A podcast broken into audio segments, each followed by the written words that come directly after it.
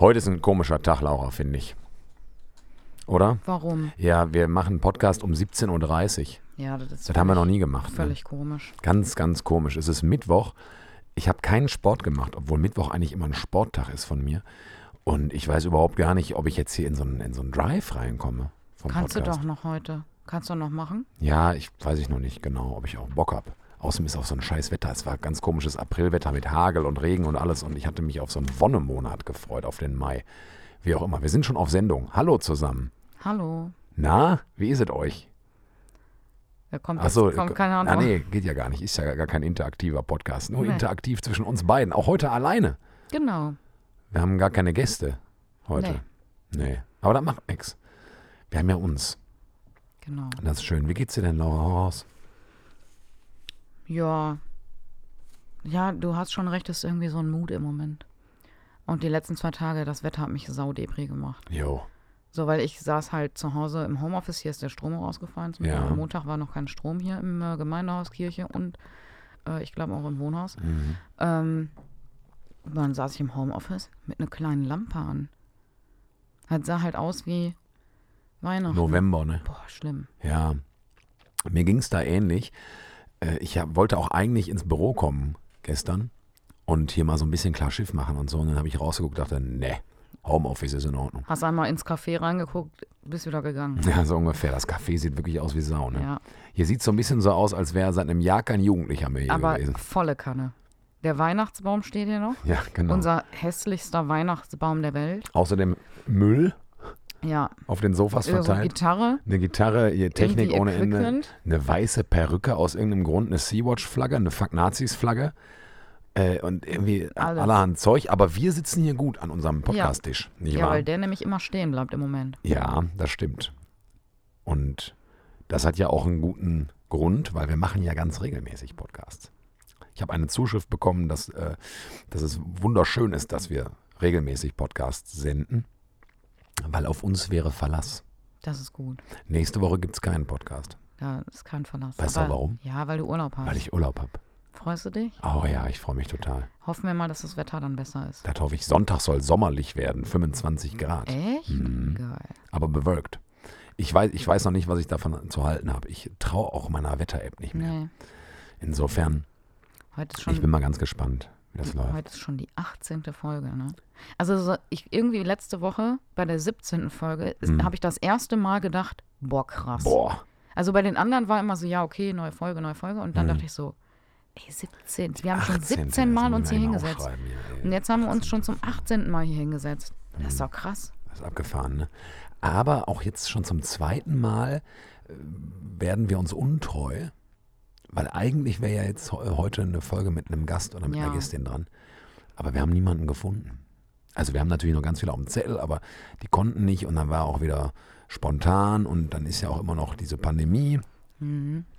Und am Ende des Tages haben wir uns dann gesagt, nein, es wird von uns erwartet, dass wir Podcast senden. Also senden wir auch Podcast, ohne dass noch jemand mit dazu kommt. Und ihr müsst euch mit uns begnügen. Ich glaube, das findet auch niemand schlimm. Finde ich auch nicht. Ich auch nicht. Auch nicht schlimm. Laura, wir haben in einer Folge mal, da waren wir auch nur zu zweit, hatten wir so ein kleines Spiel mittendrin. Und zwar durfte ich drei Witze erzählen. Mhm. Und wir spielen doch jetzt immer LOL. Ja. Ich habe ja eben schon einen Punkt verloren. Mhm. Und weil das war wirklich gemein, was du gemacht hast. Und ich muss sagen, äh, ich fände es gut, wenn du heute mal drei Witze-Joker hättest. Puh, ich bin ganz, ganz schlecht. Ja, weiß Witze ich. Erzählen. Weiß ich. Und ich möchte, dass, dass die Gemeinschaft, die, die Menschen, unsere, unsere Podcast-Hörer, Fan-Community, Also ich, ich kann mir Witze auch echt schlecht merken. ja, Und dass die das auch mit, mal, mal, mal mitkriegen, dass du eigentlich Und ich- überhaupt gar nicht lustig und bist den und es trotzdem schaffst, mich, je, mich jedes Mal in die, in die Knie zu den zwingen. einen, den ich erzählen würde, den, ähm, den habe ich dir gerade schon erzählt. Das macht halt gar keinen Sinn. Kenn, Aber kennst du sonst keine Witze? nee, ich bin da wirklich richtig schlecht drin Okay. in so Witze. Ich bin halt ähm, eher spontan, weißt du auch. Spontan, ich kill dich komisch. damit. Ja, Manchmal schaffst du das. manchmal ist gut. Aber du bist auch wirklich gut in dem Game, ne? Also ich muss jetzt mal sagen, also Laura Aschenbruck, liebe Freunde der Südsee, Laura Aschenbruck kann sich wirklich gut das Lachen verkneifen. Das ist wirklich, wirklich gut. Ich bin da nicht so Aber gut drin. ich habe auch das Gefühl, dass ich innerlich ähm, zusammenbreche dabei. Hm. Also ich kann es euch nur ans Herz legen. Wenn ihr mal nicht wisst, was ihr machen sollt, dann spielt das. ist so Einfach mal zocken. Einfach mal Macht machen. voll Bock. Ähm, ja, ich überlege mal mit dem. Falls mir einer einfällt, hau ich den einfach raus. Okay, darfst du. Du darfst auch. Na gut. Ich darf auch einen Witz erzählen? Ja, mach doch. Nee, jetzt nicht. Jetzt habe ich ja gar, gar keinen. Aber vielleicht fällt mir einer ein. Okay. Ich habe aber einen theologischen Input mitgebracht. Willst du damit anfangen? Würde ich sagen. Aber diesmal fange ich an, glaube ich, ne? Weil du hast beim letzten Mal Kannst du angefangen. machen. Ich bin überhaupt gar nicht warm geworden mit meinem heutigen theologischen Hm, Input. Ich habe den vorbereitet und ich hatte tausend Ideen und dann habe ich irgendwie angefangen zu schreiben und dann habe ich gemerkt, ich kriege den irgendwie gar nicht richtig rund. Und deswegen entschuldige ich mich jetzt schon mal im, im Vorfeld, wenn ihr den Eindruck habt, ich kriege den heute nicht so richtig rund, dann liegt das daran, weil ich mich irgendwie schwer getan habe damit im, im Vorfeld. Und ich möchte es aber trotzdem gerne machen, weil eigentlich finde ich, es ist eine total wichtige Sache. Ich weiß aber gar nicht, ob ich so richtig auf das Thema kommen kann. Ist Irgendwie ganz, ganz ich schwierig. ich kenne das. Wir hatten letzte Woche ja äh, das, das in meiner Zählung sechste Gebot, du sollst nicht töten. Mhm. Das fand ich schon sehr amtlich. Und äh, ich habe jetzt mir gedacht, okay, welches nimmst du jetzt als nächstes? Ein paar habe ich ja noch äh, auf dem, auf dem Zettel, die ich vielleicht da benutzen kann. Und dann habe ich gesagt, nee, das nimmst du auf keinen Fall. Und dann ist mir aber eingefallen, ja doch, eigentlich möchte, möchtest du das auch nehmen. Und irgendwie, ach, ganz schwierig, du sollst nicht Ehe brechen. Mhm. Siebte Gebot. Nach meiner Zählweise. Du sollst nicht Ehe brechen. Und da ploppen bei mir so krass viele Gedanken auf und da ist so ein mega Tobavo. Übrigens, Fun Fact, Tobavo ist ein äh, Wort, was aus dem Hebräischen stammt. Äh, direkt aus der Schöpfungsgeschichte. Wusstest Mhm. du das? Doch, ja, ja. Ja, am, am Anfang war ein großes Tobavo oder ich weiß ja gar nicht genau, was da im Original steht, aber das ist, glaube ich, so eine Abwandlung davon. Das ist nicht Tovabu. Tobavo. Hm. Das heißt, ähm, Tohuwabohu. Tohuwabohu. Und deswegen habe ich das so ein bisschen gegliedert in erste Gedanken. Das mache ich da eigentlich immer. Erste Gedanken, historische Ebene, äh, sozialethische Sicht oder sozia sozialethische Ebene. Ich habe aber auch noch so eine heutige Ebene damit reingebracht, weil ich finde das gerade bei diesem Gebot total wichtig, da nochmal drauf zu gucken. Mhm. Und wenn ich mir das Gebot angucke, du sollst nicht Ehe brechen, siebtes Gebot, äh, und genau das steht da auch so. Das steht also wirklich nur, du sollst nicht Ehe brechen. Ohne Konsequenz, ohne Erklärung, ohne irgendwas. Einfach nur, du sollst nicht Ehe brechen. Und wenn ich mir meine ersten Gedanken dazu mal so auf, aufs Papier rufe, dann stehen da so, so Stichpunkte wie Moral, Treue und Untreue, Monogamie als ein hohes Gut. Mhm. Ja, äh, und meine erste Assoziation tatsächlich, und ich weiß gar nicht, ne, wir sind ja noch bei ersten Gedanken und bei meinen Gedanken, meine erste Assoziation ist, Ehebruch hat immer etwas Sexuelles. Also ein, ein, ein Ehebruch in, in meinen Gedanken hat immer mit einer sexuellen Handlung zu tun. Mhm. Ja. Und ich glaube, dass, dass diese Assozi Assoziation auch viele Leute haben. Das, das unterstelle ich jetzt einfach mal.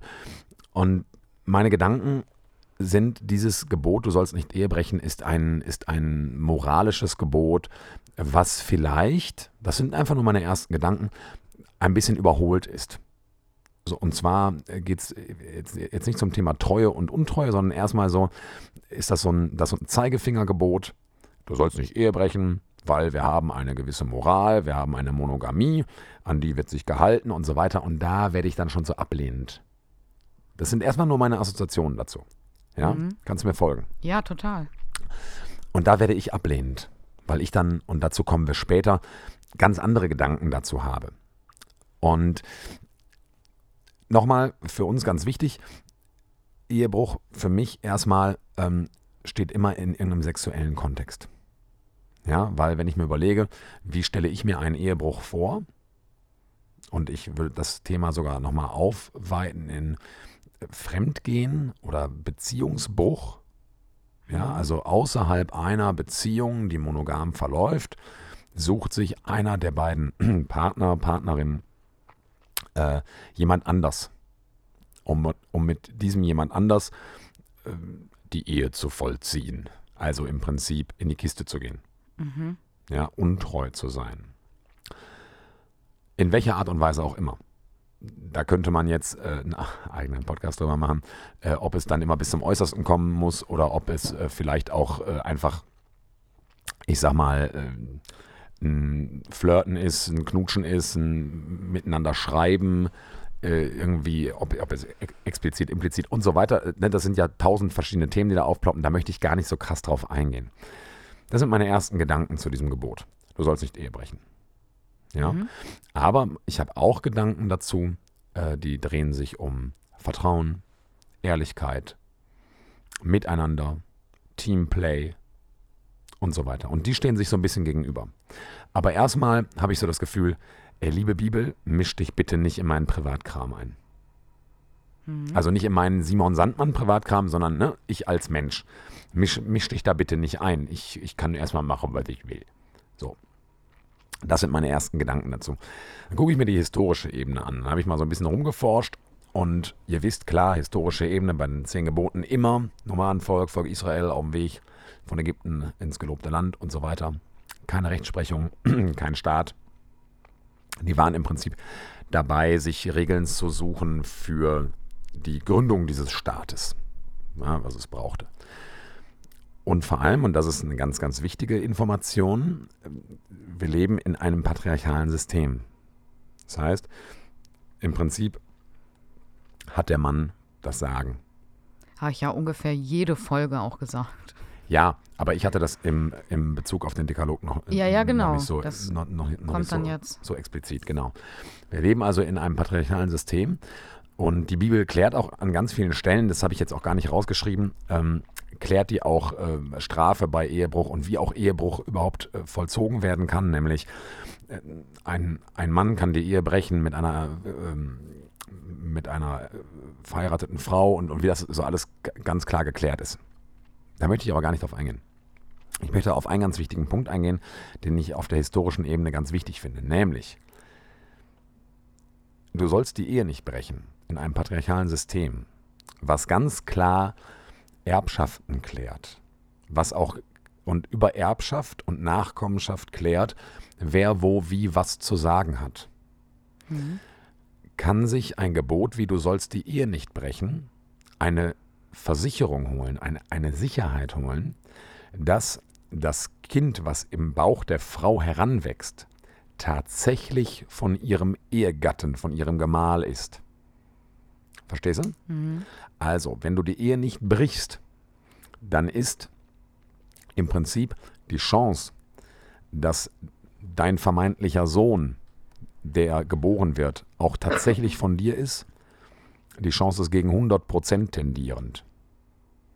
Also im Prinzip durch, durch das, das, äh, das Gebot, du sollst nicht Ehe brechen, äh, wird quasi, werden die, die Verhältnisse werden geklärt und werden gesichert.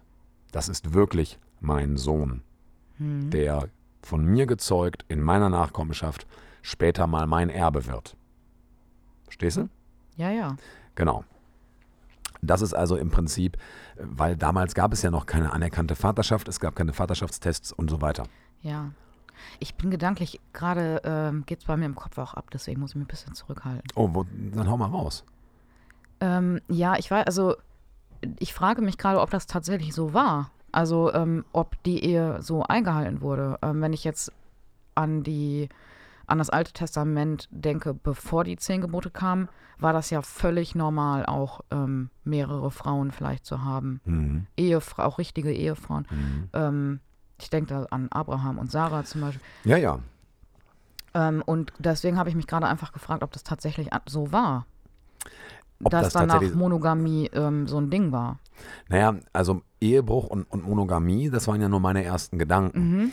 Äh, Ich kann ja auch, ich sag mal blöd, mit, mit fünf Menschen verheiratet sein und dann breche ich die Ehe ja nicht, wenn ich da mit einer sechsten Person in die Kiste springe. Verstehst du? Nee. Nee, also dann, dann breche ich die Ehe. Aber wenn ich mit fünf Personen ver verheiratet bin Ja. und ich mit den fünf Personen Okay, in, in, ja, ja. in die Kiste springe, dann breche ich die Ehe nicht. So. Mhm. Ja. Okay. Ihr merkt schon, das ist, also ich bin da auch noch total confused mit diesem Gebot. Mhm. Also wenn ihr da noch andere äh, Ideen oder auch Infos zu habt, ey, bitte gerne ran. Ja? Also ich habe die Weisheit nicht mit Löffeln gefressen. Sicherung der Verhältnisse im Patriarchat. Das ist wirklich mein Sohn, an den ich wirklich alles vererbe. Darum geht es mir in der historischen Ebene oder auf der historischen Ebene. In der heutigen Zeit denke ich bei dem Gebot, du sollst nicht Ehe brechen, immer so ein bisschen an die verstaubten 50er Jahre. Mhm. Als erste Assoziation. Ich habe, also für mich schwingt in diesem Gebot immer so eine, so eine leichte moralische, anti-aufgeklärte Sexual, äh, ja, Moral mit, die ich schwierig finde. Weil es geht mir nochmal, es geht mir nicht um das Fremdgehen, das da zu sagen, hm, das finde ich nicht cool, sondern es geht mir darum, dass ich das Gefühl habe, dass mit solchen vermeintlich tradierten Einstellungen wie du sollst nicht Ehe brechen, erstmal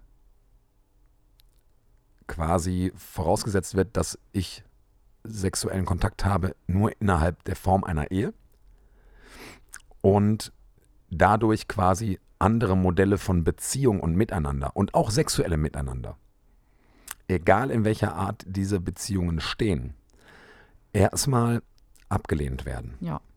Ja, also führt mich das nach diesen Gedanken dazu, ähm, zu der Ablehnung verschiedenster Modelle, die im Jahr 2021 an der Tagesordnung sind. Sei es Patchwork-Familien, sei es ähm, Beziehungen äh, von, von Menschen mit unterschiedlichsten sexuellen Orientierungen und Identitäten, sei es ähm, Modelle von offenen Beziehungen, seien, seien es Modelle von ich weiß nicht was, ja. Ähm, das geht einher mit beispielsweise einer bis heute anhaltenden, ich finde, äh, fatal falsch aufgezogenen Aufklärung von Kindern und Jugendlichen. Ich habe heute noch zum Beispiel gesehen, dass es von, von der Bundesagentur für, nee, Bundeszentrale für äh, Aufklärung und was weiß ich, äh, gibt es Texte, äh, die beispielsweise ähm, in so einer Broschüre an, an Schülerinnen und Schüler verteilt werden, äh, wo ähm, der, der Text der das weibliche Geschlechtsorgan beschreibt oder, oder beschreibt, er ist von einem Mann geschrieben mhm. und, und, der ist wissenschaftlich komplett falsch. Ja. Komplett falsch. Und all das schwingt so mit, wenn ich, wenn ich überlege, dass ich durch ein Bibelwort, was vielleicht falsch ausgelegt oder, oder was ist falsch, aber was äh, konservativ oder, oder für meine Zwecke, für meine tradierten und moralisch zweifelhaften Zwecke ausgelegt wird, was da alles für ein Rattenschwanz mit dran hängt.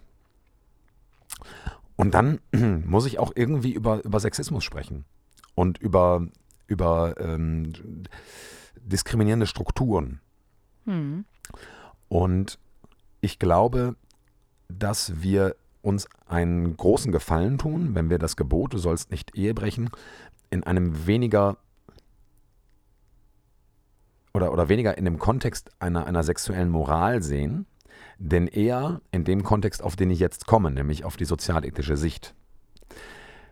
Ich glaube nämlich, dass wir niemals vergessen dürfen, dass der Begriff Treue, der ja so ganz hoch gehalten wird. Also wenn ich daran denke, ich als Teenager, ne, der immer gesagt hat, ich werde niemals fremd gehen und wenn, das wäre das Schlimmste, was mir passiert. Und ja, also als ich noch mit so ganz moralischen Vorstellungen, auch von so Disney-Vorstellungen von Beziehungen und so weiter irgendwie so ins Leben gestartet bin, mich die ersten Male verliebt habe und so und das so ganz hoch gehalten habe. Hm, der 16-jährige Simon würde jetzt dem 35-jährigen Simon ganz schön ein, ein erzählen und auch umgekehrt. Denn seitdem ist eine ganze Menge Wasser die, die Ruhr runtergelaufen und bei mir ist sowohl aktiv wie auch passiv mit Untreue schon was passiert in meinem Leben. Ja? Und das ist eine Biografie, auf die ich glaube auch viel zurückblicken können. Das ist auch in Ordnung. Denn man muss sich auch ausprobieren und man muss Wege gehen. So. Ich glaube, auch gesellschaftlich hat sich da tatsächlich in dieser Zeit absolut, was getan. Absolut, ja, absolut. Aber ich finde, dass der Begriff Treue oder, oder dieses, dieses äh, Gebilde Treue äh, immer eine Frage des jeweiligen Beziehungsmodells ist und der damit verbundenen Absprache. Ja. Ja, was ist für mich Treue? Was ist für mich eine, ein gelungenes Modell von Beziehung? Und das, das muss jeder für sich selbst entscheiden dürfen. Deswegen wehre ich mich so sehr zu sagen, in der Bibel steht, du sollst die Ehe nicht brechen. Entscheidet das bitte für euch selber. Denn eure Arten, Beziehungen zu führen und eure Arten, Sex zu haben und eure Arten, wie ihr, wie ihr das alles, dieses, dieses Miteinander was quasi einen Ehebruch mit sich führen könnte, gestaltet. Das ist einzig und allein eure Sache. Und was mich angeht, ist es einzig und allein meine Sache.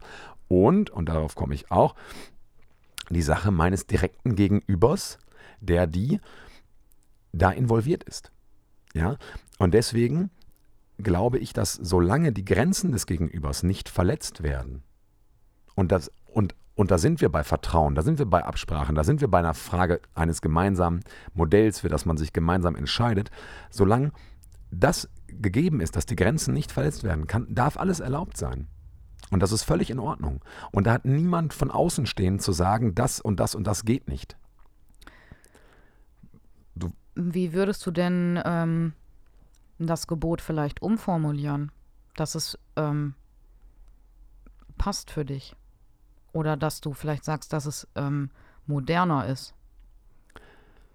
Habt ein verantwortungsvolles, ehrliches Miteinander innerhalb eurer Beziehung, sexuell und auf allen anderen Ebenen auch.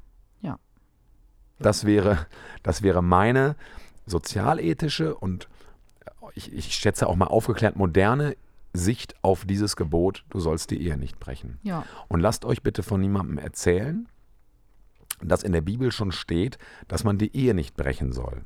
Das ist ein, ein tradiertes Modell von Miteinander. Das ist ein tradiertes Modell von, von, von Machtgefüge. Ja, und, und so weiter. Und davon müssen wir uns emanzipieren. Wir müssen uns davon befreien, weil, nochmal, es geht mir nicht darum zu sagen, macht, was ihr wollt. Äh, vögelt in der Gegend rum, seid untreu, betrügt alle und so weiter. Es geht mir um ein verantwortungsvolles Miteinander. Und Verantwortung geht übrigens noch hinaus über, ich spreche mit, mit demjenigen, der mir wichtig ist, darüber, was alles geht. Es geht da auch noch um Verhütung, es geht da noch um gesundheitliche Geschichten und so weiter, ja. Das alles. Aber in diese Richtung geht es da bei mir eher. Ja. Und deswegen bin ich auch zum Beispiel ein absolut ausgewiesener Gegner des Modells kein Sex vor der Ehe. Zum Beispiel. Ja? Wer das machen möchte, kann das gerne, kann das natürlich gerne tun. Aber ich sage nein, Sexualität ist dafür da, um natürlich auch sich selber kennenzulernen, um, um, um Grenzen auszutesten, um zu reifen daran. Und das ist völlig in Ordnung, wenn man wechselnde Partnerinnen und Partner hat. Das ist völlig in Ordnung. Es, es, es muss nur einfach klar und deutlich und auch transparent sein.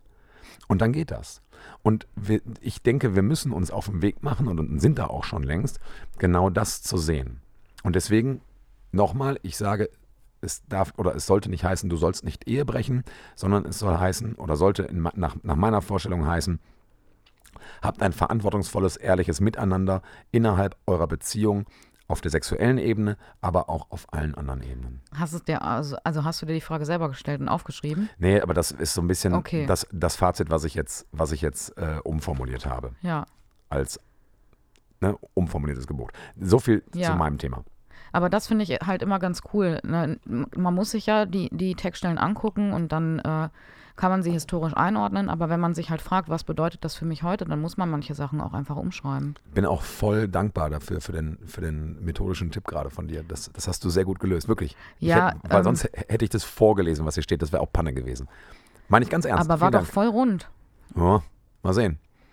Ach ich doch. bin gespannt auf eure Zuschrift. Aber ich muss auch, ich muss auch sagen. Der Simon hat gesagt, wir dürfen alles. Nein, ich glaube, das ist ganz gut rausgekommen, was, worum es da geht. Ja. Tatsächlich passt mein theologischer Input da heute ganz gut zu. Und, nice.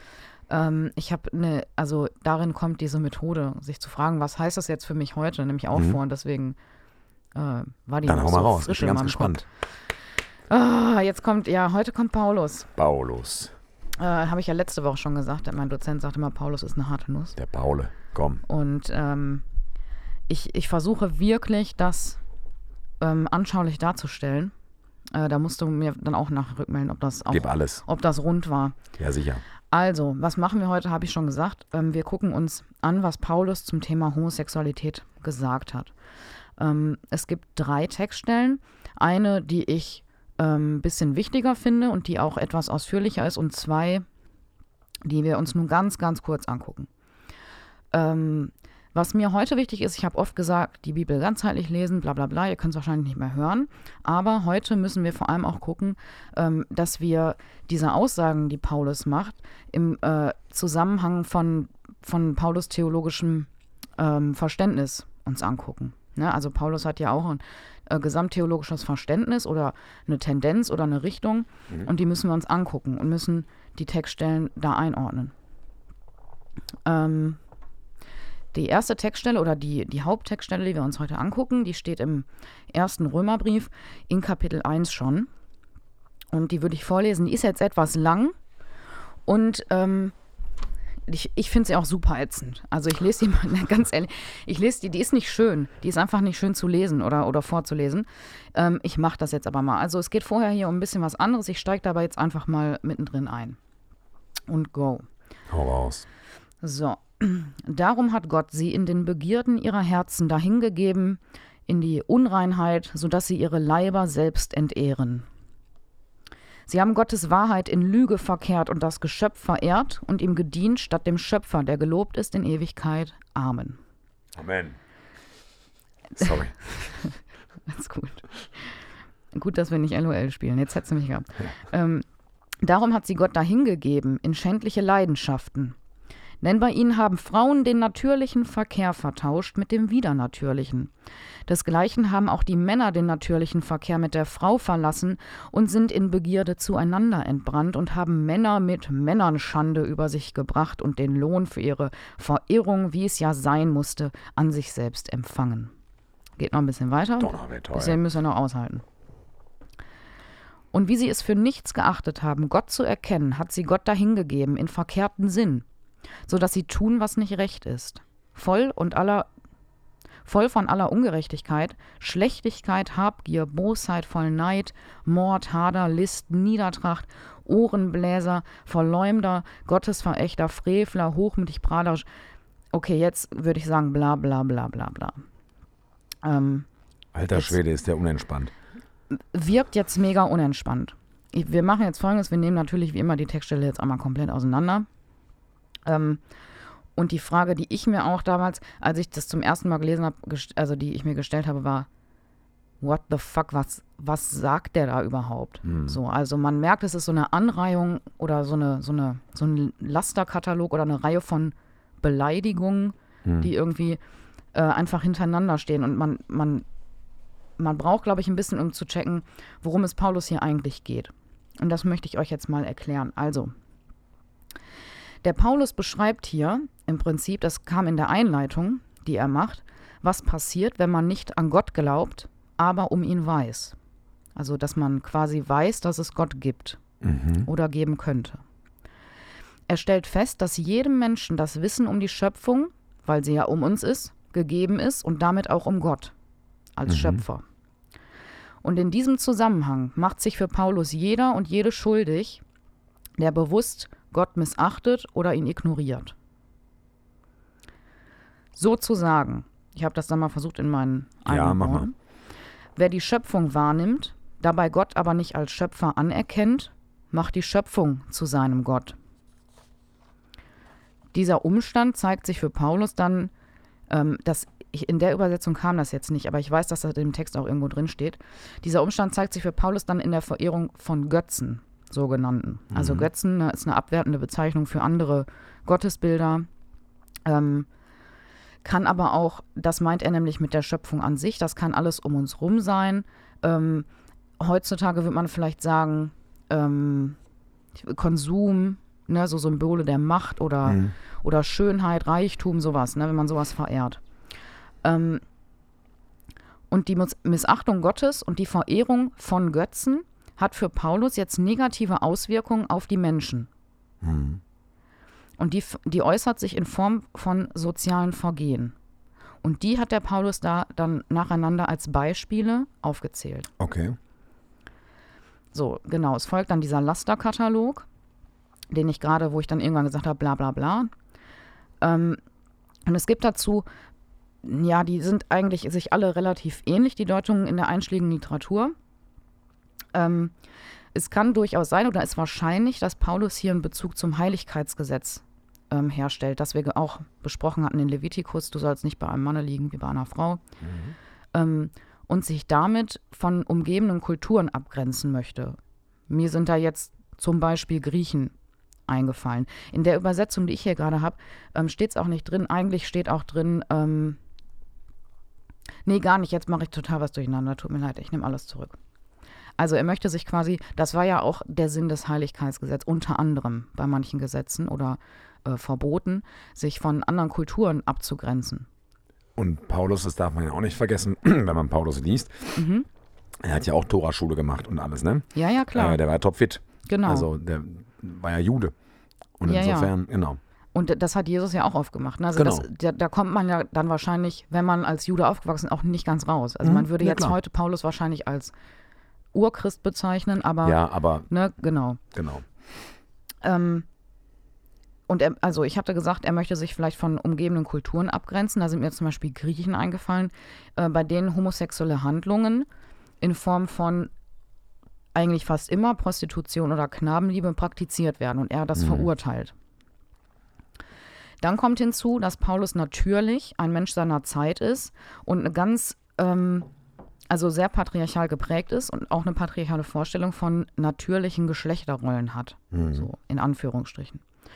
Ähm, zum Beispiel hat er im Korintherbrief mal gesagt, dass die Natur ähm, vorgebe, dass Frauen lange und Männer kurze Haare zu tragen haben. Geil. So. Aber, ne, also Haare wachsen ja halt So. einfach. So, das ist ja egal bei wem. Vielleicht mal, ja, nicht so voll oder so, aber sie wachsen halt. Genau. Ähm, und deshalb, ne, da könnte man dann daraus schließen, dass wahrscheinlich für Paulus auch heterosexueller Verkehr natürlich ist, weil er halt so geprägt ist. Ähm, und jetzt kann man dann sagen, ja, boah, der blöde Paulus, der ist ja so von, von doof, dass er das nicht erkennt. Ähm, aber ähm, Paulus ist nicht nur ein Mensch seiner Zeit, ihm war es auch tatsächlich ein großes Anliegen. Das kommt immer wieder in seinen Briefen ähm, vor, äh, so Hierarchien aufzulösen und zu durchbrechen. Und kann das halt wahrscheinlich, aber selbst nicht immer einhalten, weil er halt ein Mensch seiner Zeit ist. Ähm, zum Beispiel, das ist ein ganz berühmter äh, Satz von ihm, wird das deutlich. Meiner Meinung nach, hier ist nicht Jude noch Grieche, hier ist nicht Sklave noch Freier, hier ist nicht Mann noch Frau, denn ihr seid allesamt einer in Christus Jesus. Hm. Kennt man, ne? Hm. Und ich finde, da wird halt relativ deutlich, was er eigentlich ähm, verfolgt. Dass er doch verstanden hat, womit geht. Genau. Mhm. Aber es fällt ihm halt selbst manchmal schwer. Und ähm, so. Was man jetzt, wenn man sich den Text angucken muss, ähm, Paulus verurteilt tatsächlich den gleichgeschlechtlichen Verkehr. Aber ähm, homosexuelle Liebe oder Beziehung oder Identität war ihm halt unbekannt. Und ähm, außerdem kann er alle wissenschaftlichen Erkenntnisse, die seitdem äh, errungen wurden, überhaupt nicht berücksichtigen. Hm. Man könnte sich also vielleicht fragen, wenn man jetzt sagt, ja, okay, der Paulus, der war schon einer, der irgendwie auch keinen Bock hatte äh, auf Hierarchien oder äh, der versucht hat, Konventionen zu sprengen oder wie auch immer. Ähm, wie würde das vielleicht heute sehen, wenn man sich mit ihm unterhalten würde? Vielleicht ganz anders. Vielleicht würde er sagen, ja klar, ist ja Panne, die zu verurteilen. Ähm, und ich glaube tatsächlich viel eher, dass er in diesem Text auch nur die Knabenliebe einfach im Blick hatte, weil das etwas war, äh, zum Beispiel in Griechenland, ähm, was einfach auch präsent war. Und ich finde, dass man das auch heute verurteilen muss. Also Knabenliebe. Es gibt einen erwachsenen Mann, der sich einen Jungen nimmt als sexuelles Objekt. Ja, würde absolut. ich, ja, würde ich klar. heute auch verurteilen. ja, natürlich. Ja. So. Ähm, die letzte Frage, und das, jetzt kommen wir wieder dazu, wo ich gesagt habe, das passt vielleicht ganz gut. Ähm, welche Geltung kann diese Aussage von Paulus jetzt heute für uns haben? Mhm. Ähm, jetzt könnte man fundamentalistisch rangehen, dann müsste man wieder und so weiter, das haben wir schon mal durchgekaut. Ähm, ich würde sagen, dass der Paulus an sich ja überhaupt gar keine schlechte Idee hatte, ähm, die Knabenliebe zum Beispiel, die Knabenliebe als Beispiel für Gottlosigkeit anzuführen. Jetzt ist Gottlosigkeit so eine Vokabel, die ich rausgehauen habe, aber ja, ich versuche das nochmal ein bisschen natürlich sehr dramatisch, aber wenn ich das nämlich Ja. umdrehe, dann äh, könnte man sagen, äh, eine, eine Gottesbeziehung hat positive Effekte auf zwischenmenschliche Beziehungen und den Umgang untereinander. mhm. Ne? Also das wäre das positiv formuliert und nicht, ja, eine missachtete Gottesbeziehung den, äh, äußert sich negativ in den menschlichen Beziehungen. Mhm. So, ich, ich würde es, glaube ich, umdrehen. Ähm, und dann würde ich sagen, geht es heute eher darum, da sind wir wieder bei dem Thema, wie wir unsere äh, Beziehungen zueinander gestalten. Mhm. So. Und dann könnte man noch fragen, wo können wir denn heute überhaupt einen Zusammenhang von, in Anführungszeichen, Gottlosigkeit und äh, Zerstörung der natürlichen Ordnung erkennen? So, wenn ist das jetzt, ne, wenn, wenn ich mir das aus Paulus Text rausziehe, weil das hat er ja gemacht. Ja. Und dann äh, habe ich mir mal so ein paar Schlagworte an. Dann bin ich ganz schnell bei so Frage nach Demokratie. Dann bin ich bei Umweltverschmutzung, ungleiche Verteilung von Gütern, Ausbeutung, Konsum. Da bin ich wieder bei Götzen auch. Ne? Das, Mhm. das kommt dann wieder. Ähm, genau. Und dann ist mir aufgefallen, dass heute der Tag ist, äh, an dem wir die Ressourcen in Deutschland aufgebraucht haben. Für dieses Jahr. Ja, die sich halt ansonsten im Laufe des Jahres regenerieren würden, aber ähm, ab heute leben wir im Prinzip auf Pump. Oh. Beziehungsweise, Das ist aber nochmal ein harter Twist gewesen. beziehungsweise Ende. ja, aber das ist mir dann in dem Moment, wo, ne, wo ich mir so überlegt habe, ne, wo, wo äußert sich das für mich Hm. heute? So eine, ich sag mal, missachtete Gottesbeziehung. Das ist jetzt so ein Paulus-Begriff, Ja, ja. aber äh, wo, wo erkenne ich das in unserer Hm. Welt? Und Ja, da sind mir diese. Sachen eingefallen. Ähm, genau. Ja, also wir leben auch nicht auf Pump, weil Pump würde ja bedeuten, dass man das irgendwann irgendwie wieder zurück, aber das, Ja, ja, das machen wir wir nicht. leben halt auf den Kosten anderer Länder und auf den Kosten der zukünftigen Generationen. Das ist halt So ziemlich ist bitter. Da hätte der Paulus ruhig auch mal was zu sagen können, aber das war vor 2000 Jahren noch nicht so aktuell. Ja, aber Genau. ich würde mich gerne mal mit ihm darüber unterhalten, wenn es Genau, möglich wäre. Ja, und dann, ähm, ich will das gar nicht vergessen, ich habe ja gesagt, es gibt drei Textstellen. Ah, okay. Ähm, es gibt noch im Korintherbrief und äh, Timotheusbrief zwei Textstellen und da geht es ähnlich. Da sind so Lasterkataloge, die aufgezählt werden. Da, dann ähm, sagt er aber explizit Knabenliebe. Das ist jetzt Okay. nicht hier verschwurbelt. Hier war es sowas wie, wir haben den natürlichen Verkehr ähm, Und genau. für den widernatürlichen Aufgeben, bla. Da geht es ähm, um Knabenliebe und deshalb mache ich es ganz kurz, ist es meiner Meinung nach ähm, für eine Christ ethisch-christliche Beurteilung von homosexueller Orientierung Bullshit. richtig. Weil es ja nicht darum geht, um die sexuelle Handlung, die vielleicht homoerotisch geartet ist, sondern es geht ja um darum, dass da Leute ausgenutzt werden und sie sich nicht wehren können und dass definitiv äh, Genau. kein, kein Verkehr ist, der äh, im beidseitigen Einverständnis Ja. geschieht. Ich glaube auch, Paulus Sicht auf die Dinge war, dass, ähm, dass man diese sexuelle oder homosexuelle Praxis einfach aufgeben kann. Dass es sowas ist wie, wie eben, für ihn ist es sowas, ähm, Wie so ein Laster, so wie Rauchen und wie, Trinken. genau, wie ein, La- ge- einfach, wo man sagen kann, ja, war schön, aber Ich mache ich nicht damit. mehr, ist halt nicht so, muss jetzt lassen. War uncool. Ja, aber das, das wissen wir ja heute zum Glück, dass das nicht so ist. So. Genau. Das kann sich halt niemand aussuchen. Genau, und vielleicht hatte der Paulus einfach zu wenig Leute, mit denen er sprechen konnte, die ihm gesagt haben, nee, nee, äh, Keule, äh, ich bin halt wirklich da jetzt in jemanden verliebt. genau und halt, ich, äh, keine. Genau, ich, genau. Und der hatte Gab's nämlich, halt nicht. Genau, er Oder- hatte halt einfach null, Man- zero. Ja, man ne? müsste ja auch davon ausgehen, dass der Anteil von Schwulen und Lesben oder queeren Personen allgemein der gleiche war. Aber die waren halt in Genau. diesem patriarchalen System irgendwie, Genau, die waren halt weniger sprachfähig vielleicht. ja, oder haben Ja. es vielleicht auch, weil es das nicht gab, gar nicht gecheckt. So. Und wenn man sich das letzte Jahrhundert anguckt, in dem wir beide geboren wurden, liebe Laura, dann brauchen wir gar nicht so weit zurückzugucken. Nein. Da gab es auch noch keine Sprachfähigkeit. Und dafür haben äh, vor nicht allzu langer Zeit viele Leute gekämpft, dass es überhaupt so ist. Ja. Und das kann man dem Paulus jetzt vielleicht nicht zur Last legen. Und vor allen Dingen, jetzt werde ich fast wieder sauer, vor allen Dingen können das denn jetzt nicht irgendwelche äh, evangelikalen, rechtskonservativen Menschen äh, Ja, als, als, als, als Grundlage nehmen, um irgendwelche Seminare anzubieten, bei denen man sich von seiner Homosexualität frei beten ich kann. weiß auch nicht, ob das. Spinner, da gehe ich kaputt. Ich, ich glaube und weiß auch nicht, ob das alle machen. ja, aber Aber ich sag mal, der, der normale Weg, wenn ich jetzt Leute verunsichern will, wäre ja, dass ich mir jede Textstelle, die da drin steht, angucke. Ja. Und das machen wir genauso und sagen dann, ja, nee, ist halt nicht so. so. Genau. Auch gut und so. ähm, genau, wir sind jetzt tatsächlich auch, das war halt die letzte Textstelle. Das waren alle Textstellen aus der Bibel. Ich habe die jetzt nicht alle komplett vorgelesen, aber ihr könnt, sie alle sie, behandelt. ihr könnt sie an zwei Händen abzählen. Das habe ich ja letzte Woche auch gesagt, das sagt ja auch einiges aus. Donnerwetter. Und ähm, dann sollte man sich vielleicht fragen, wenn Leute einem so kommen und vielleicht sagen, ja, aber in der Bibel steht das drin, also irgendwie kann ich es nicht so ganz nachvollziehen, ähm, würde ich mal vielleicht danach fragen, ob die Person keine Hobbys hat oder so. Weil ähm, es halt einfach de facto nie, kein Thema ist da drin. So. Mic drop, Word. Ja. War rund, Laura. Ja? war gut. Kommt man das auch nachvollziehen? Weil ich fand das ganz schwer, Ich den habe ja so, Paulus dazu verstehen. Ja, ich habe das immer so, dass ich hier über die Kopfhörer immer so ein bisschen anders zuhöre, als wenn ich den Podcast später nochmal höre. Und wenn ich ihn später nochmal höre, ist es für mich tausendmal runder, als wenn ich es jetzt höre. Und jetzt war es schon rund. Okay. Insofern alles cool. Schön. So, und wir haben noch unsere Geschichte, Laura. Und nach meiner Zählung ähm, bin ich dran. Ja, genau. Stimmt, ne? Ich habe mich so ein bisschen schwer getan, heute eine Geschichte rauszusuchen, weil ich überhaupt nicht in so einem Story-Mood war. Und dann haben wir eben über die Freizeit nach Griechenland kurz gesprochen, über die Andachten da. Und dann ist mir eine Geschichte von der Freizeit eingefallen, die ich eigentlich überhaupt gar nicht auf dem Schirm hatte für diesen Podcast, aber die ich eigentlich total schön finde. Es ist einfach nur eine schöne Geschichte, was wir nämlich auf dieser Freizeit gemacht haben an einem Tag.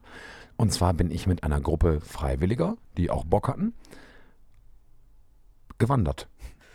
Und zwar sind wir einen wunderschönen Weg auf den Olymp gewandert. Nicht komplett oben drauf, da sind ein paar mehr Höhenmeter, als man sich so denkt, Da, wo die, wo die Jötter wohnen. wo die Jötter wohnen. Sondern, ah, ich habe einen Witz, Niederrheinische, niederrheinisches höheres Wesen mit einem Buchstaben. J. J. Gut, ne? Und, ähm, Ja, ich weiß, warum ich gelacht habe, weil wir gerade wieder LOL in der Pause gespielt haben. ach so, ja, Und ist ja überhaupt nicht schlimm. So, jetzt muss mich, ich darf lachen. Okay. Du darfst lachen. Wir sind ganz früh morgens losgefahren in einen kleinen Ort und von da aus war der Einstieg in diesen Trail. Und dieser Trail begann in diesem Ort und war auf, so einer, auf einer Höhe von ungefähr 500 Metern über Meeresspiegel. Also wir mussten schon auch ein bisschen hochfahren. Sind mit dem, mit dem Reisebus hingefahren worden von Peter, unserem Busfahrer. Und der Trail endete so ungefähr so bei 2, 1, 2, 2000 Meter. Also wir haben richtig Höhenmeter gemacht. Mhm. Und wir sind mit einer Gruppe von, ah, ich glaube so knapp 20 Leuten, die Bock hatten, 15 bis 20 Leute, die Bock hatten, an einem Tag mal richtig sportlich zu wandern, sind wir losgelaufen. Und es war ein wunderschöner Weg, den wir da gelaufen sind, sehr anstrengend, super heiß, aber im Prinzip schlängelte sich der Weg die ganze Zeit an so einem Gebirgsbach entlang. Das heißt, man ist also immer wieder an diesem Bachbett entlang gekommen und da gab es also auch wirklich kaltes, frisches Wasser, wo man sich auch mal irgendwie abkühlen konnte, mal die Füße reinhalten, mal irgendwie ein Händchen Wasser ins Gesicht hauen konnte und so weiter. Und es war für einige auf der Freizeit die erste wirkliche Wandererfahrung. Es war jetzt ja keine krasse Bergwanderung mit Steigeisen oder Helm oder so. Es war jetzt äh, aber auch mehr als ein, als ein Spazierweg. Und äh, das hat richtig lange gedauert, bis wir auf, der, auf dieser Hütte waren, die also so auf, weiß ich nicht, 2200 Meter ungefähr ähm, lag. Und ich glaube, wir waren so sieben Stunden oder so unterwegs. Die, meiste Zeit war es sehr schattig, weil es auch sehr bewaldet war. Es ist also landschaftlich unfassbar schön und dieses, dieses Flussbett, dieses Tal, wo man quasi immer wieder reinläuft. Man muss also immer wieder hoch und runter und hoch und runter laufen. Sah aus wie Mittelerde, also die hätten auch den Herrn der Ringe da drehen können. Das war der Wahnsinn. Ich habe tolle Fotos gemacht. Und dann, wir haben natürlich auch ewig viele Pausen gemacht und so, ist, ist klar. Und dann sind wir angekommen, oben auf dieser Berghütte. Und da, das ist so ein ganz kleines Ausflugslokal. So eine, so eine Blockhütte mit so einer kleinen Terrasse und so. Und da gibt es ganz, ganz wenig verschiedene Speisen. Da gibt es so äh, Bohnensuppe mit Brot oder ne, so sowas. Ich, ich glaube, die haben noch nicht mal eine Fritteuse. Also Pommes und so kriegt man da. gar- Oder doch, Pommes, glaube ich, kriegt man auch. Aber jetzt, das ist jetzt kein Restaurant, sondern es ist wirklich so eine Berghütte und die haben kalte Getränke. Und die haben halt, halt auch so einen, so einen, so einen Ausflugswanderparkplatz und da wartete dann schon der Reisebus auf uns. Und wir waren alle so abgekämpft und so im Arsch und so fertig mit der Welt. Und dann sind wir da rein und haben uns alle da, da so einen Teller Suppe geholt, also so ein richtig, so eine richtig deftige Hausmannskost und dazu ein kaltes Radler oder eine kalte Cola oder ein kaltes Wasser und dann saßen wir da völlig abgekämpft, aber völlig glücklich nach dieser Wanderung und haben irgendwie diese kalten Getränke genossen und diesen Teller Suppe genossen und irgendwie noch als Vorspeise so ein bisschen Brot mit Feta und Oliven oder irgendwie sowas, ne? Voll Und das war so wunderschön und es war, es war dann auch kalt oder kälter da oben. Also war auch gut, dass wir dann irgendwie alle noch, noch einen Pulli mit hatten. Und Das war ein, eine so wunderschöne sportliche, aber gleichzeitig auch so eine, so eine draußen Naturerfahrung und dann dieser, dieser Teller Suppe auf dieser Hütte und im Bus sind alle eingeschlafen. Und dann kamen wir ganz beseelt und fertig, aber so, so glücklich fertig, wieder am Haus an. Und dann gab es Abendessen und wir hatten alle einen Bärenhunger und Krass, es war, ja. ah, das war einfach eine, eine wunderschöne Erfahrung da mit, mit jungen Erwachsenen am Olymp, an diesem wunderschönen Berg. Das ist ja ein, ein, ein Gebiet, ein, ein Naturschutzgebiet vom Allerfein, ganz bewaldet, äh, mit, mit ganz vielen Bächen und Flüssen und auch so Wasserfällen und so weiter. Total schön. Nice. Und äh, das war einfach eine äh, ne, ne ganz tolle Freizeiterfahrung. Ich habe da, dann da so ein bisschen so den Bergführer gemacht, zusammen noch mit, noch mit einem Teilnehmer, der auch Ehrenamtlicher ist, der auch sehr Wander- und Bergsport erfahren ist. Shoutout gehen raus an Jakob, der sich da auch so ein bisschen um, um die Gruppe gekümmert hat. Und das war einfach eine ganz, einfach ein Megatag. Und ich weiß noch, ein Teilnehmer, der kam dann auch zu mir und sagte, boah Simon, das war so krass anstrengend, aber ich hätte nie gedacht, dass Wandern so viel Spaß macht. War richtig nice. Und man konnte so viele tolle Gespräche führen dabei. Und ne, also das war irgendwie alles, alles so ein, ein ganz perfekter, toller Freizeittag. Ich weiß auch noch, wie ihr wiedergekommen seid. Ihr wart wirklich alle platt. Ja. Und Risotto habt ihr dann noch bekommen. Jo, genau. Ich Da weiß gab es auch noch. Bennys Risotto. Ne? Boah. Das war, also das war, dieses Risotto war schon echt, und das ist echt eine Kunst, äh, die der Benny da beherrscht, so für, also nicht, ich kann auch gut kochen, glaube ich, ne, Mhm. aber ey, für 40 Mann oder so, ein Risotto dahin zu zaubern, Was so schmeckt, ne? von einer Perfektion, die man sich nicht Hm, vorstellen ja, kann, ich ist weiß auch nicht, wie der das macht. Da darf man dem aber auch nicht laut sagen, ne? Nee, Da hat er noch mehr Höhenflüge. Das war aber meine kleine Geschichte, die Wanderung auf den Olymp. ja. Cool. Hm. Wir hatten in der, als ihr weg wart, ähm, so eine ganz, ganz klassische Wasserschlacht gemacht an dem Tag. Auch geil. Ja.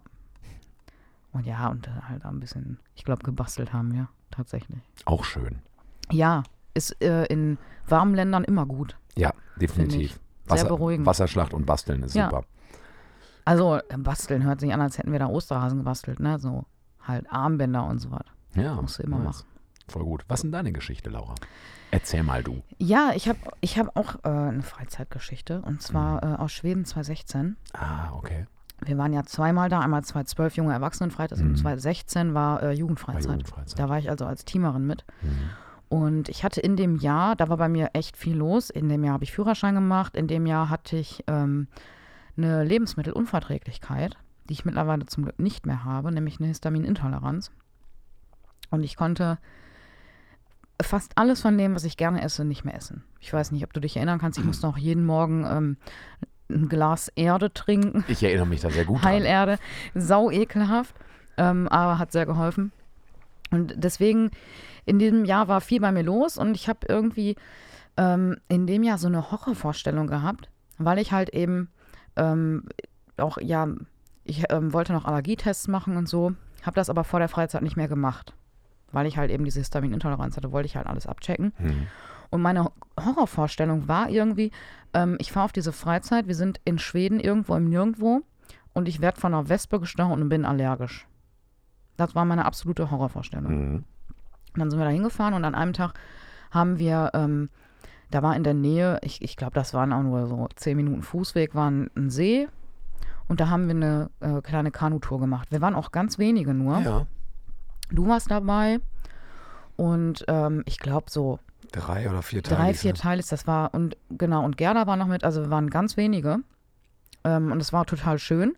Und als wir fertig waren und zurück wollten, wir hatten so Kanuträger, wo man das Kanu so hinter sich herziehen kann, Bootswagen. Bootswagen, sogenannte. Mhm. Und ich äh, nehme diesen Bootswagen hoch und habe in meinem Zeigefinger in der Innenseite auf einmal so einen stechenden Schmerz. Guck hin, hängt da eine Wespe dran. Ich dachte, das darf jetzt nicht wahr sein, ne? Jetzt wird deine absolute Horrorvorstellung hier wahr. Und ich habe in dem Moment so eine krasse Panikattacke bekommen. Ich weiß nicht, wer von euch schon mal mit Panikattacken zu kämpfen hatte. Das ist nicht schön. Nee, das macht keinen Spaß.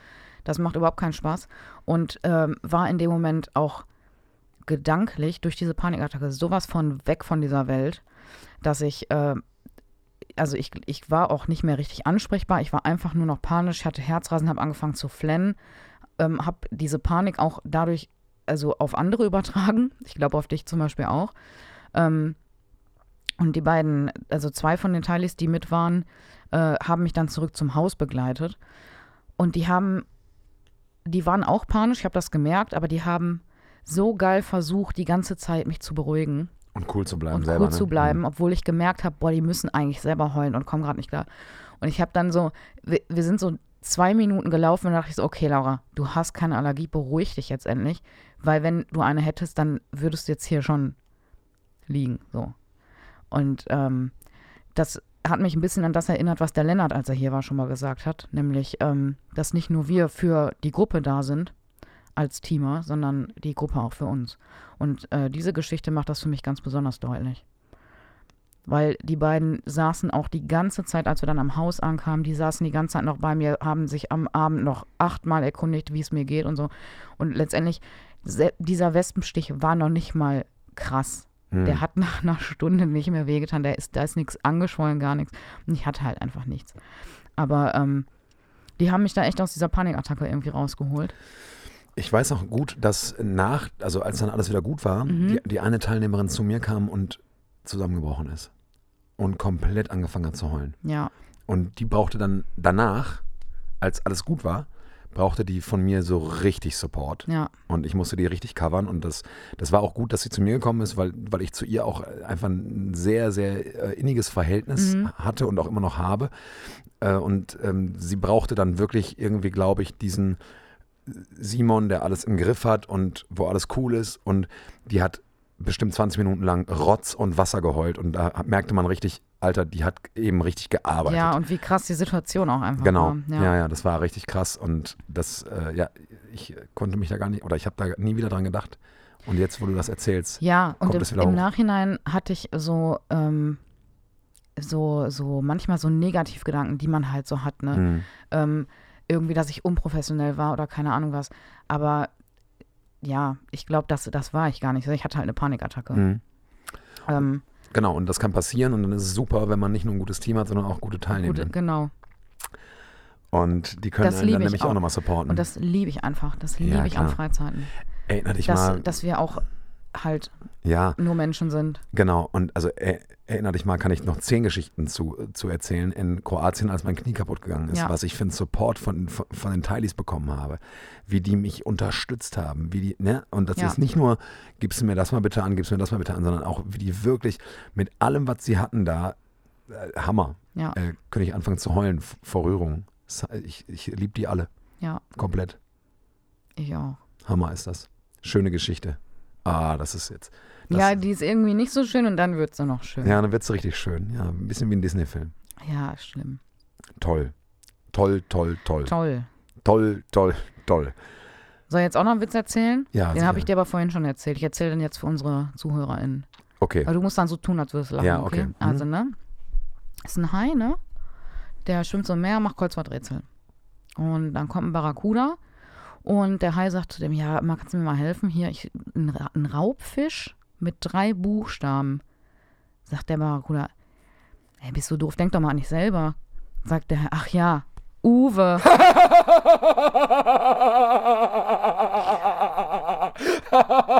okay, Simon, der war voll drüber.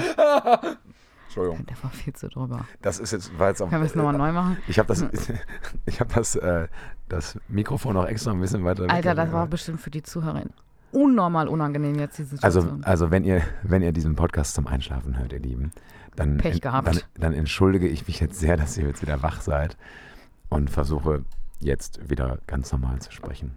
das Problem ist, wir haben jetzt Du hast gesagt, ich soll lachen. noch, ja, Ich fand es auch soll, krass witzig. du solltest lachen, aber doch nicht, ähm, Ich fand es krass. Ich, fand- ich es einfach zu krass witzig, Laura. ja. Du kannst richtig gut Witze erzählen. Hm, Und ich kannte den auch noch nicht. Deswegen, ich Ja. war total überwältigt ja, ja, ja.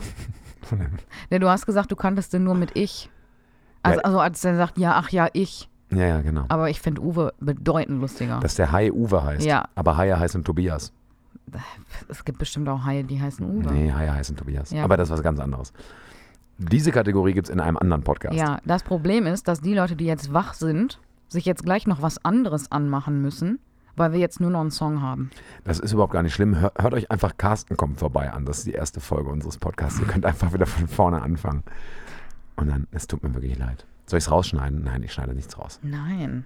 Ist mir auch jetzt ein bisschen peinlich. Ist jetzt so, ist unangenehm, müssen wir jetzt mitleben. Aber weißt du, Laura, Lachen, das sind auch Emotionen. Und Emotionen können nicht immer einfach ähm, gesteuert sein. Ja. Hm. Ich habe auch ein Lied mitgebracht. Welches Lied hast du? Auch ein Lied über Emotionen. Aha. Das ist ein Lied, was ich tatsächlich auch mit der Arbeit verbinde. Nämlich benutze ich dieses Lied aus irgendwelchen Gründen immer, also wirklich literally immer, wenn ich die Übung Titanic mache. Titanic ist ja diese Übung, wo Stühle im Raum stehen und man läuft über diese Stühle rum und wenn die Musik ausgeht, dann müssen alle auf die Stühle gehen. Und Nochmal betont, sie müssen sich nicht draufsetzen, andere wegkicken, sondern alle zusammen drauf. genau, das sage ich auch immer vorher, Mhm. Ja. aber das äh, Checkt keiner? checkt keiner, weil das ist, das ist tatsächlich ein Wir sind bisschen noch so Menschen wie, unserer Zeit. Genau, das ist ein bisschen so wie Reise nach Jerusalem, aber es kann keiner rausfliegen, aber trotzdem werden immer mehr Stühle weggenommen. Es gibt nur Gewinner. Deswegen heißt das auch Titanic, weil die Stühle symbolisieren das sinkende Schiff. Hm. So, und es kann aber keiner rausfliegen. Es können nur alle gemeinsam gewinnen. Ja, ja. Spaß Oder zu Spaß. Ja, und einfach auch gemeinsam was erreichen. Ja. Mhm, Das, ist eine, das ist eine Übung, das ist auch kein Spiel, das ist eine Übung. und genau, und da braucht man halt immer, immer Musik zu. Da habe ich einen Song von Pantheon Rococo, den ich immer spiele, aber den möchte ich gar Bitte? nicht. Ein, Gesundheit. ein Song von der Band Pantheon Rococo, Mhm. einer mexikanischen Ska-Rock-Band, die ich äh, jetzt aber gar nicht mit reinpacken will, obwohl ich, vielleicht kann ich das irgendwann mal machen. Aber ich hatte an, an einen anderen Song gedacht, nämlich, den, den spiele ich immer, was denn? Ich habe total Angst, dass wir irgendwann mal den gleichen haben. Aber heute nicht, glaube ich. Okay, mein Song ist von Max Herre Ja. und ist der Song Es fühlt sich wie Fliegen an. Mhm. Und aus irgendeinem Grund ist, finde ich, die Nummer so funky und auch inhaltlich so cool, weil es geht eigentlich nur um Lieben und Liebe und dass Liebe sich wie Fliegen anfühlt. Und äh, ich lass mich fallen, ich falle in dich hinein, es fühlt sich wie Fliegen an. So leicht muss Liebe sein. Und der Song ist so funky und so cool und man kann so gut dazu tanzen und irgendwie mache ich den immer bei Titanic an. Und deswegen habe ich ihn heute mitgebracht. Ja, voll der Song aus der Arbeit. Oder? Ja, Der kommt auf jeden Fall auf die Playlist, ey. ja, der passt da auch rein, Jo, geil, ey. denke ich. Ja. Ja, ich habe einen Song mitgebracht, der ähm, für mich sehr gut in das ähm, Thema passt, das ich vorhin beim theologischen Input ein bisschen angeschnitten habe und auch in das, was du so erzählt hast. Passt ja auch, da passt ja auch sehr gut zu. Ähm, und zwar von Aretha Franklin, Geil. Respect. R-E-S-B-E-C-T. Genau. Geil. Denn ich erinnere mich dann auch immer daran, ähm, du hattest mal erzählt hier von, ähm, wo wir in, ähm, mit dem Bus immer vom, vom Hostel nach Buchenwald fahren Ja, mussten ja. und da immer ähm, komischerweise crazy Musik gehört haben. ja. Und da haben wir den auch gehört und sind extrem darauf ausgerastet. Ja, Ähm, Killer-Song. Ja, voll. Killer-Song. Und ich finde, der unterstreicht nochmal das, was wir beide heute so hier gesagt haben. Finde ich auch. So, Und ich möchte gerne noch was dazu sagen. Darf ich noch was zu dem Song sagen? klar. Also erstmal schreibe ich mir dann auf, dass der von Aretha ist. Ähm, und äh, Aretha Franklin, Motown-Legende, eine, eine Wahnsinnssängerin. Ich liebe sie sehr. Ich, ich äh, verehre ihre Musik sehr. Mhm. Und der Song Respect äh, wurde eingesungen und die, ihre Background-Sängerinnen sind tatsächlich ihre Schwestern. Mhm. Und der Part mit R-E-S-P-E-C-T, wo sie es buchstabiert. R-E-S-P-E-C-T, all I want is- Der ist gefreestylt. Der, der stand nicht, im- nicht im äh, Skript, weil sie hat den Song, nicht natürlich, aber sie hat den Song nicht selber geschrieben. Sie, hat mit Songwritern zusammengearbeitet, aber da hat sie, hat sie sich gedacht, boah, das fühle ich so sehr, ich muss das jetzt mal Nice. buchstabieren. Dann hat sie das einfach reingebrüllt ins Mikro und alle fanden es ober, obernice. Und das finde ich ist einfach auch eine, eine coole Geschichte dazu. Ja. Der Song wurde übrigens vom Rolling Stone Magazine im Jahr, wann war das, 2005 oder so, haben die die 500 größten Songs aller Zeiten, was ja immer Panne ist. Da war auf Platz 1 war Like a Rolling Stone von Bob Dylan und auf Platz 2 war Imagine von John Lennon, meine ich. Und auf Platz 3 war Respect von Aretha. Okay, ich habe jetzt gerade kurz gedacht, du zählst so die ersten sieben oder acht auf und dann so auf Platz neun war, war Nein, aber ja, verdient, ne? Könnte Absolut man sagen. verdient, ey. Ja. Herr Laura. Ich meine, es gab auch einen Film letztes Jahr, aber wegen Corona ich, bin ich ja irgendwie nicht am Ball geblieben. Ja. Möchte ich mir angucken. Scheiß Corona. Ja. Wir haben noch 20 Sekunden, dann haben wir eine Stunde voll. Krass, auch schon wieder eine Stunde, ne? Boah, kriegen wir es heute on point hin? Klar, dann sage ich kurz was. Ihr Lieben, bleibt klug und nett und gesund. Jetzt du. R-E-S-P-E-C-T. Und dann können wir eigentlich Schluss machen. Ne? Auf ne? Wiederhören. Tschüss.